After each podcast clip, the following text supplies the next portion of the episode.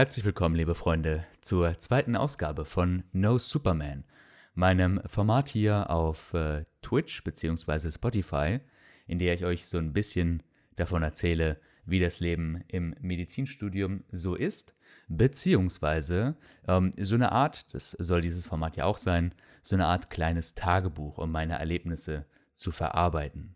Kurz zu meiner Person, ich bin der gute Atlas und ich bin jetzt im ersten Semester des Humanmedizinstudiums äh, in Heidelberg und habe jetzt erfolgreich die ersten zwei Wochen hinter mich gebracht. Und meine Güte Leute, was waren das für zwei Wochen? Ihr könnt es euch echt nicht vorstellen, jeder, der das nicht selbst erlebt hat, denn es ist einiges passiert. Ich hatte zum Beispiel das erste Mal den ähm, dubiosen, ominösen Prep Präparierkurs, den Prep-Kurs. Und äh, da sind spannende Sachen passiert. Und zum anderen habe ich meine erste Klausur geschrieben. Genau, ja, ich habe meine erste Klausur geschrieben und das war, das war ein harter, langer Weg. Ähm, ja, ich hatte mega, mega Struggle mit dem Studienplatz am Anfang. Das äh, ist auch alles nochmal nachzuhören in der ersten Folge dieses kleinen Podcasts auf Spotify, No Superman. So habe ich mich, äh, so habe ich dieses kleine Format hier genannt. Äh, hört da gerne nochmal in die erste Folge rein, wenn ihr erfahren wollt, wie der lange Weg für mich ins Medizinstudium war.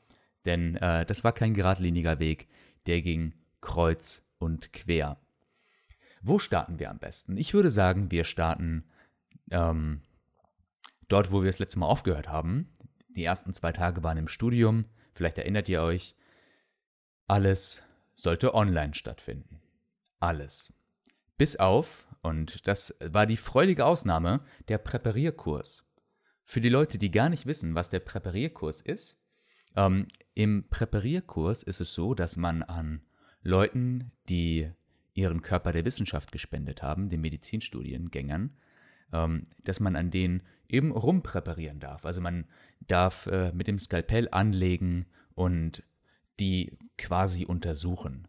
Und der Präparierkurs ist immer so ein bisschen das, das Highlight für die Medizinstudenten im ersten Semester, einfach weil man sonst relativ viel Zeit mit Lernen verbringt und da darf man dann das erste Mal seinen langen weißen Kittel anziehen, was schon mal irgendwie ein schönes Gefühl ist. Man fühlt sich dann schon so ein bisschen wie ein Arzt. Das ist sehr, sehr cool. Und darf das erste Mal wirklich Hand anlegen. Das ist also immer ein großer Moment und das sollte stattfinden bei uns im ersten Semester, trotz Corona, trotz all den Problemen. Und das Ganze wurde aufgeteilt. Wir sind ja insgesamt 400 Leute, die Humanmediziner und die Zahnmediziner in ähm, ja, 20 Personengruppen am Tag oder in einem Zeitslot und die nochmal aufgeteilt auf drei bis vier Personen, sodass man also zu dritt oder zu viert als ähm, Erstsemester dort an einem Körperspender präparieren darf. So, ähm, zum Präparierkurs komme ich später noch. Ich möchte erstmal noch mal einen ganz kleinen ähm, Ausflug machen in die erste Zeit, die ich äh, eben im Studium verbracht habe.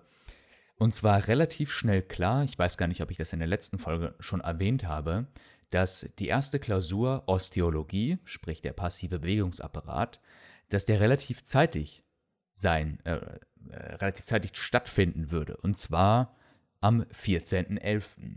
Also sprich, heute hatte ich meine Klausur. Und äh, so viel sei schon mal verraten, die Klausur lief richtig, richtig gut. Aber ich habe dafür halt auch richtig geackert. Also ich habe mich so dermaßen ins Zeug gelegt. Das könnt ihr euch gar nicht vorstellen. Also ich habe, glaube ich, für diesen, für diese eine Klausur, die letzten Endes ähm, Multiple-Choice-Aufgaben waren, 30 Stück an der Zahl, habe ich, glaube ich, mehr gelernt als für mein komplettes Abitur. Also da steckte sehr, sehr viel Arbeit insgesamt drinne. Und ja, nachdem klar war, okay, liebe Leute, in zwei Wochen schreibt ihr die erste Klausur, das und das sind die Themen, war bei uns erstmal flächendeckend Panik angesagt. Also wir wurden halt, was heißt überrumpelt, aber haben halt gesagt, okay, ihr müsst euch einfach an den Lernstoff gewöhnen, ihr müsst euch daran gewöhnen, dass ihr jetzt regelmäßig viel lernen müsst, ihr müsst euch an die Stoffmenge gewöhnen und wir wurden da so ein bisschen ins kalte Wasser geschubst. Aber, und das war relativ cool, trotz dass das Semester online war, ähm, haben die uns da nicht allein gelassen. Also die haben uns sehr, sehr viele Lehrangebote gemacht in Heidelberg. Und ähm, ja, man hatte da diverse Skripte, die man sich, äh, die man sich ansehen konnte oder auch eben aufgezeichnete Vorlesungen. Das war alles eigentlich ziemlich, ziemlich cool. Ähm, teilweise auch interaktive Sachen. Das heißt, du hattest ähm, eine Seite, da waren 20 Minuten Videovortrag und hinterher wurden dazu dann Fragen gestellt, um das dann nochmal zu vertiefen. Also das ist, äh, ja, haben die, haben die schon eigentlich ganz gut gelöst. Das kenne ich sonst von ähm, Freunden von mir, die andernorts studieren, kenne ich das auch anders die da deutlich schlechter betreut werden, trotz dieser Problematiken. Also wir wurden relativ gut betreut, natürlich die Stoffmenge war ziemlich viel und wir waren auch alle erstmal, naja, heillos überfordert, haben uns aber, zumindest in dem Kreis, in dem ich mich bewegt habe, da sehr, sehr weit rein, ähm, reingefuchst und reingesteigert, fast schon, sodass wir da, ähm, ja, bei der Klausur, die wir jetzt geschrieben haben, eigentlich alle bestanden haben. Ich habe mir trotzdem mega den Kopf gemacht. Das äh, ist auch so eine Sache. Also diese Osteologie-Klausur, die bestehen normalerweise, so habe ich mir das sagen lassen, gut 90 Prozent. Also das ist keine besonders schwierige Klausur. Aber es ist einfach eine sehr umfangreiche Klausur. Und ich habe mir da wirklich den Kopf gemacht. Und mein Alltag sah dann so aus in den letzten, gerade in der letzten Woche, dass ich aufgestanden bin, mir einen Kaffee gemacht habe, mich an meinen Rechner gesetzt habe, mein Buch aufgeschlagen, nebendran und dann habe ich gelernt. Irgendwann gab es dann Mittagspause und dann habe ich weitergelernt. Also es waren sehr, sehr intensive Tage, in denen ich auch wirklich wenig Schlaf bekommen habe insgesamt. Aber ich habe es, auch wenn ich jetzt noch Stand jetzt kein Ergebnis habe, soweit ich das mitbekommen habe, gut gemeistert. Also wir haben eine Statistik veröffentlicht bekommen, mit den Punktergebnissen und da waren, glaube ich, 95 Prozent oder so ähm, in dem Bereich, dass sie die Arbeit bestanden haben. Also diesmal lief sogar nochmal ein bisschen besser als sonst. Liegt vielleicht auch daran, ich will hier niemandem was unterstellen, aber das war natürlich auch nur Klausur, die komplett online stattgefunden hat. Normalerweise, so wie ich das mitbekommen habe, ist das eine Klausur, in die man ähm, die man vor Ort schreibt. Also man kriegt dann einen ganz altmodischen Zettel ausgeteilt und äh, darf dann da seine Antworten kreuzen. Und bei uns lief alles über den Computer. Ja, ähm, kontrolliert, ob wir da nebenbei noch irgendwelche Programme auf hatten oder so, wurden wir nicht. Also keine, keine Kontrolle irgendwie. Man konnte theoretisch, wenn man wollte, seinen Atlanten nebendran offen haben und Strukturen, die man dann nicht direkt erkannt hatte, konnte man einfach nachschlagen, wenn man das wollte wenn man die nötige kriminelle Energie hatte. Und die Professoren haben sehr an uns appelliert, dass wir auch als angehende Mediziner uns letzten Endes nur selbst betrügen. Und ich muss sagen, die Klausur war auch ohne dass man gespickt hat, wirklich, wirklich machbar. Also man sieht es ja auch an den Ergebnissen, das ist ganz klar. Und auch an den Ergebnissen aus den Vorjahren, wo das Präsenz stattgefunden hat. Die erste Klausur überfordert erstmal, aber sie ist auf jeden Fall schaffbar, wenn man sich hinten dran setzt und fleißig und brav seine Knochen lernt. Das funktioniert also.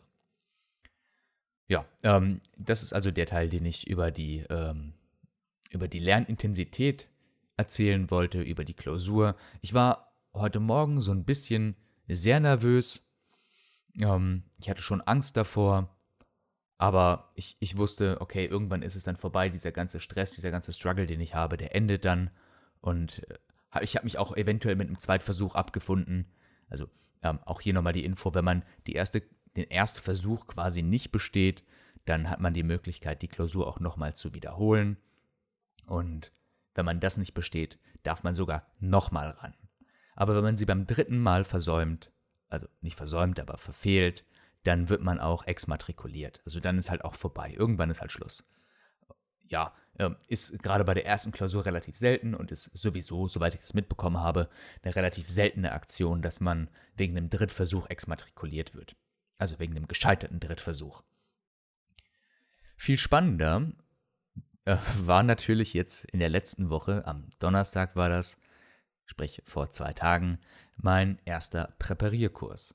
Wir durften also das erste Mal an Körperspendern ran und ich war ziemlich aufgeregt. Ich war nervös, ich habe mich aber auch sehr darauf gefreut, dass das stattfindet, weil, wie gesagt, man legt das erste Mal seinen Kittel an und äh, geht da in, in diesen, äh, naja, Keller ist es nicht, aber doch sehr abgeschirmten Raum. Man bewegt sich in so einem sehr unwirklichen Raum und darf eben das erste Mal dann und das ist einfach ein großer Moment. So sorry, dass ich das so weit ausbreite, ne? aber das ist einfach für jeden Medizinstudent im ersten Semester ein großer Moment, wenn man das erste Mal eben am Körperspender präparieren darf.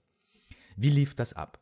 Wir haben uns am Anfang vorne vor dem Saal getroffen und ähm, haben einfach erstmal so ein bisschen geschnackt. Wir wurden dann von unserem Prof abgeholt, der hat uns alle reingeholt. Wir wurden äh, Tischen zugewiesen, an denen dann eben unsere Körperspender waren, haben am Spind unsere Sachen abgelegt und äh, unsere Kittel angezogen. Dann ging es in einen Raum, in dem wir uns sehr gründlich die Hände gewaschen haben. Da waren so 20, 30, äh, vielleicht 20 äh, Waschbecken nebeneinander. Und wenn man das passiert hat, dann ging es endlich in den Raum. Der Raum müsst ihr euch vorstellen, ähm, relativ so, ja, so, stellt euch das vor wie zwei Klassenzimmer nebeneinander. Also ein relativ großer Raum, keine Wand dazwischen natürlich.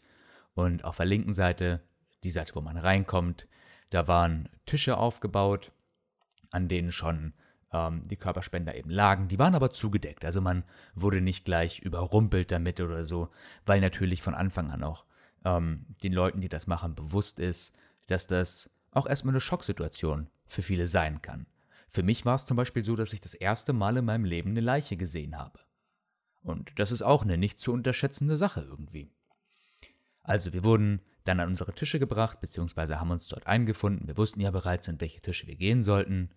Und ein Prep-Assi, so nennt sich das, das ist jemand aus einem höheren Semester, der dann eben die Sicherheitseinweisungen nochmal wiederholt, so das Wichtigste, und hat uns erstmal gezeigt, wie man so eine Skalpellklinge auf ein Skalpell aufbaut. Also ganz basic. Währenddessen waren die Körperspende noch zugedeckt. Also man hat gesehen, okay, da liegt jemand drunter, aber viel mehr hat man da auch nicht gesehen. Es war erstmal Trockenübung und das war auch gut so, sodass sich die meisten irgendwie haben noch akklimatisieren können. Nachdem das dann klar war, wurden die Körperspender peu à peu aufgedeckt. Also es fing dann an, dass diese Plane, die da drauf war, wurde runtergezogen und dann war da noch so eine, so eine feucht, also Fresh-Haltefolie quasi. Also die müssen permanent äh, feucht gehalten werden, sonst trocknen die aus und man kann an denen schlecht präparieren. Das ist eine blickdichte Folie und die wurde dann Stück für Stück von den Füßen aufwärts hochgerollt. Man merkte so ein bisschen die Anspannung bei uns am Tisch. Also ich habe die auch bei mir gemerkt, wie die Anspannung stieg, als das peu à peu aufgedeckt wurde. Und ja, also der war schon, ähm, unser Körperspender war schon vorpräpariert. Normalerweise ist das nicht der Fall, aber weil bei uns die Zeiteinteilung wegen Corona relativ schlank ist oder relativ straff ist vielmehr, ähm, wurde da eben schon so ein bisschen Vorarbeit geleistet, sodass also bereits die Haut abgetrennt war und einige Extremitäten waren bereits abgetrennt, also unserem Körperspender fehlte ein Arm und ein Bein. Und ja, also es, es, erinnerte nur entfernt irgendwie an Menschen.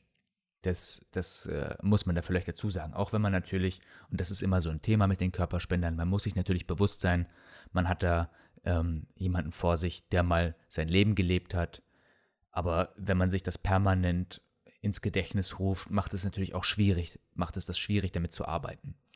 Also der Körperspender war dann komplett aufgedeckt, unser Prep-Assi, ein wirklich fantastischer Typ, der hat dann gesagt, okay, ähm, jetzt fass den, fass den mal an, kriegt da mal ein Gefühl für, wie das ist, wenn man, ähm, wenn man das berührt und wenn man äh, die Haut zwischen die Finger nimmt, die abgetrennte, oder, oder mal so einen Muskel hochhebt. Ich war angespannt am Anfang, habe das aber auch relativ bald ablegen können. Also nachdem ich dann äh, meinen ersten vorsichtigen, ähm, naja, Fingerpeaks gemacht habe, habe ich meine Scheu relativ schnell überwunden. Das Gesicht, das er vielleicht auch noch dazu gesagt, das Gesicht blieb weiterhin abgedeckt. Also das entmenschlichte das Ganze irgendwie nochmal so ein bisschen und man konnte es eben mehr als Anschauungsobjekt sehen. Ja, und dann ging es auch relativ schnell an die Arbeit. Und die Arbeit für den ersten Tag war eigentlich klar. Wir sollten beim Körperspender die, ähm, die Cutis von der Subcutis trennen. Also sprich die oberste Hautschicht, die sollte abgetrennt werden von, von der Fettschicht, die darunter liegt. Eine relativ ja, schwierig, was heißt schwierige Aufgabe, aber das ist auch erstmal irgendwie ein Handwerk, was gelernt werden will. Man muss also die Haut ähm, hochziehen und dann mit dem Skalpell ziemlich nah an der hochgezogenen Haut entlangfahren, um eben die unteren Schichten davon zu trennen. Das braucht ein bisschen Übung. Und bei mir war das so, mit meiner Kommilitonin zusammen, mit der ich ähm, da an dem Tisch war, wir haben uns an den Extremitäten zu schaffen gemacht, sprich der abgetrennte Arm und äh, das abgetrennte Bein. Und ich war am Bein, sie war am Arm. Ja, und äh, da habe ich dann rumfuhrwerkt. Mir ging es auch eigentlich soweit ganz gut. Also, ich hatte mich relativ, habe ich ja bereits gesagt, relativ schnell an den, an den Umgang damit gewöhnt. Die Berührungsängste waren abgelegt. Und habe mich da so ein bisschen rein, rein vertieft. Zwischendurch kam immer wieder die Panik von Samstag auf, sprich mit der Klausur, und habe mich dann mit meiner Kommilitonin relativ entspannt über, über die Klausur, unsere Erwartungen, unsere Ängste unterhalten, während wir das eben gemacht haben. Das Ganze war auch eine ziemlich, ja, es war eine super interessante Sache, sowas mal wirklich zu sehen, äh, zu, zu fühlen. Und eine Sache, über die ich auch gerne noch sprechen würde, ist der Geruch. Also das, was ich vorher in Erfahrung gebracht habe durch YouTuber, durch Blogger, dass der Geruch dort einfach unangenehm und penetrant ist, weil natürlich die Körperspender, ähm, die werden konserviert, um sie eben länger haltbar zu machen. Sprich, dieser, dieser Alterungsprozess, der wird einfach, oder der Verwesungsprozess wird dadurch quasi nahegehend zum Stillstand gebracht. Äh, hauptsächlich durch Ethanol, aber auch mit Formalin und Formalin hat einfach einen relativ starken Eigengeruch. Ich habe aber nichts gerochen. Also meine Nase war nicht verstopft oder so, aber ich habe tatsächlich, möglicherweise lag das auch an der FFP2-Maske, die ich getragen habe, ich habe nichts gerochen. Gar nichts. Von daher war der Umgang da auch relativ entspannt.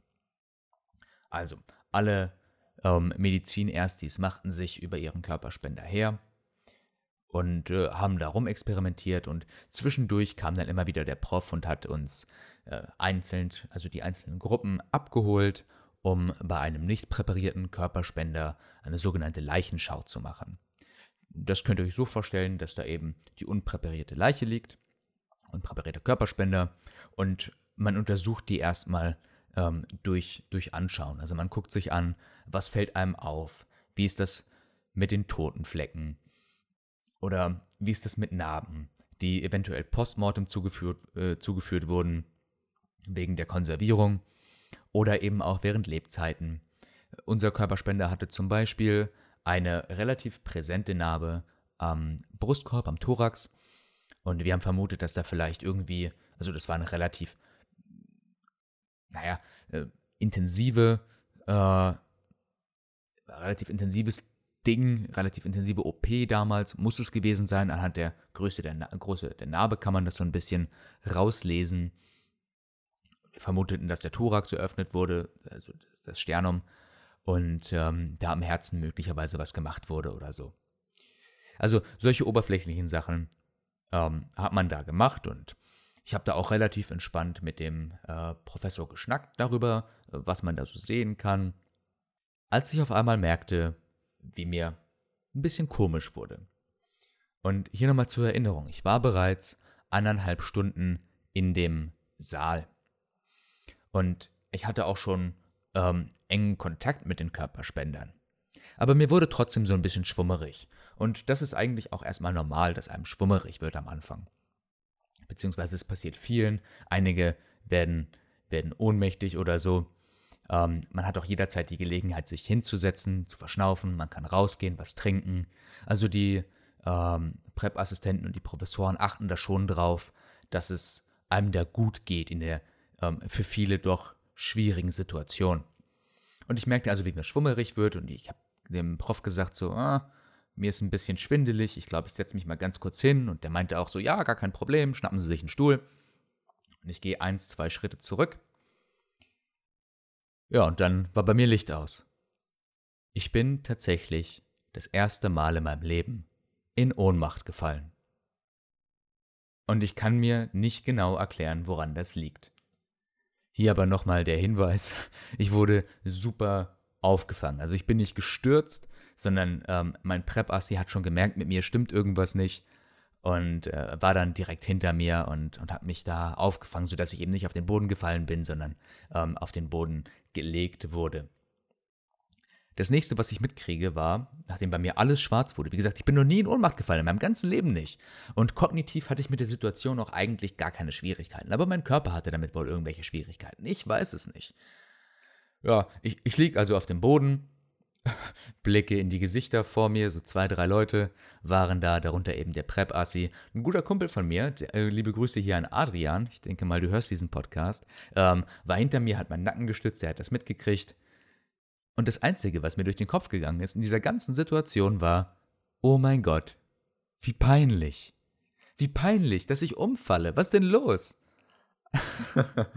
ähm, und ich habe versucht, das weiß ich noch ganz genau, in dem Moment, als ich da auf dem Boden lag, die Situation so ein bisschen runterzuspielen.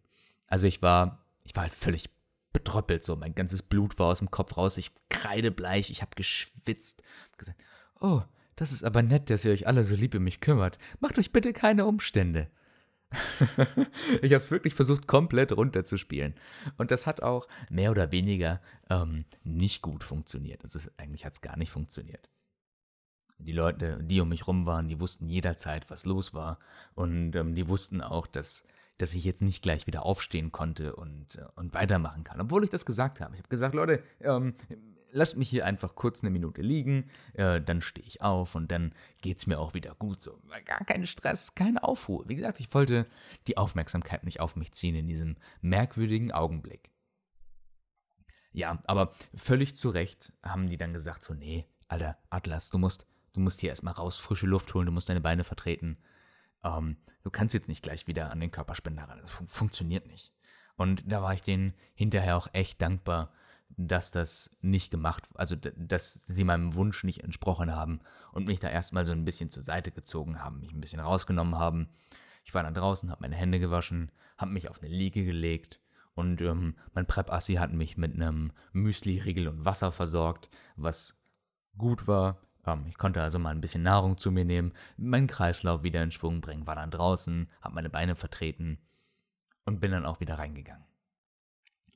Als ich auf der Liege lag, sagte ich noch zu meinem Prep-Assistenten, ich hätte nicht gedacht, dass mir das passiert. Also bei allen Leuten, die ich mir vorstellen kann, denen sowas passiert. Ich dachte natürlich gerade, die Mädels kippen um oder so. Ne? Vielleicht auch sehr klischeebehaftet, aber das, na, ich dachte so, die, die zarten Gemüter kippen um und ich bin, weiß Gott, kein zartes Gemüt.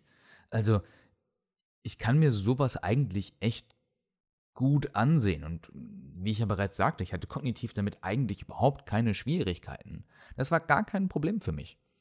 Aber meinem Körper ging es wohl einfach nicht gut. Und der Prep-Assi meinte dann zu mir, Alter, Atlas, ich hätte auch nicht gedacht, dass dir das passiert. Du bist ja so souverän an die Sache rangegangen. Ähm, keine Ahnung. So, hätte ich nicht gedacht. War so eine, war so eine krasse Erfahrung. Ich bin also einfach ähm, beim Preppen in Ohnmacht gefallen. Wie krass. Aber diese, diese Peinlichkeit, die ich in mir gefühlt habe, ich habe gedacht, alle kriegen das mit. Hat keiner mitgekriegt. Also ich bin ja nicht mit einem lauten Scheppern zu Boden gefallen und die anderen ähm, Studierenden waren natürlich, ähm, die waren super in die Arbeit vertieft. Das hat niemand mitbekommen. Nur zwei, drei Leute, die eben in der Umgebung standen. Also völlig, völlig umsonst Gedanken gemacht. War, war alles gut und das war auch, wie ich hinterher herausgefunden habe, keine Sache, ähm, wo man sich schämen muss oder so. Das passiert wohl relativ vielen und ähm, ja, jetzt hat es halt mich getroffen und deswegen passt vielleicht der Name dieses Podcasts doch besser, als ich dachte. no Superman, weil äh, bin ich wohl einfach nicht. Ich bin, ich bin kein Superman. Ich habe viel gelernt für die Klausur. Ich habe mir Stress gemacht. Ich hatte beim Preppen meinen Ohnmachtsanfall.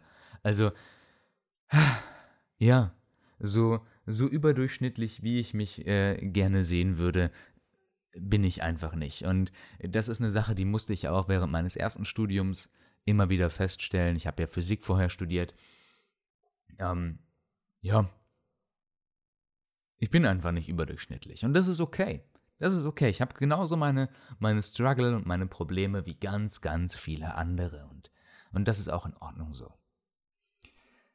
Ja, ähm, als, ich, als es mir dann wieder gut ging, um in der Geschichte ein bisschen fortzufahren, als es mir dann wieder gut ging, bin ich dann auch wieder rein für die letzten zehn Minuten. Die Doppelstunde war fast vorbei. Aber ich dachte, ey, das ist wie bei so, wie bei so Autounfällen oder so. Wenn man ähm, einen Autounfall hatte, muss man sich eigentlich auch direkt wieder ins Auto setzen, um da kein, ähm, keine gedankliche Angstbarriere zu schaffen oder so. Und deswegen, ja, ich, ich, bin dann wieder rein und es war im Prinzip nur noch Aufräumen. Also die Körperspender waren auch größtenteils schon zugedeckt und dann wurde letzten Endes nur noch das Besteck gereinigt und der Arbeitsplatz wurde gereinigt.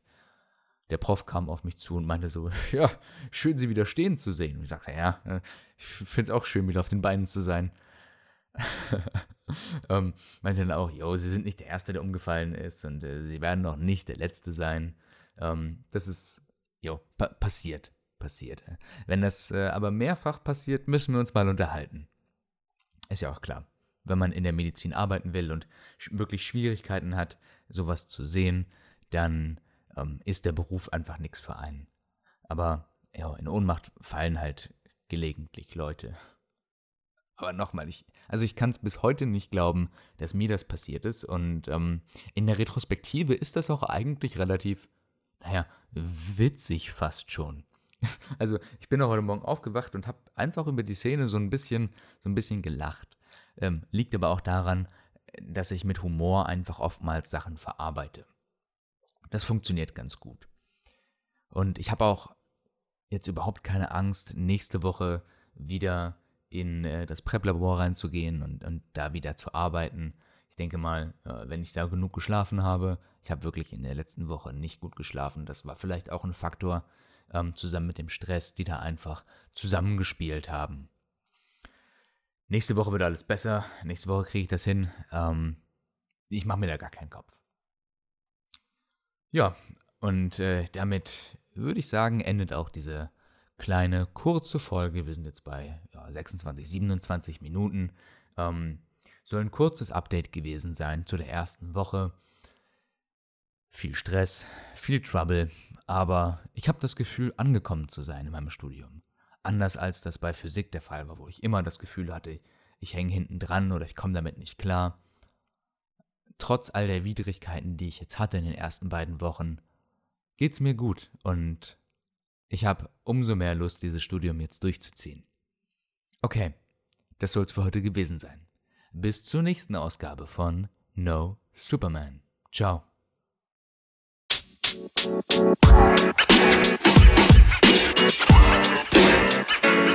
know, man. You know, man.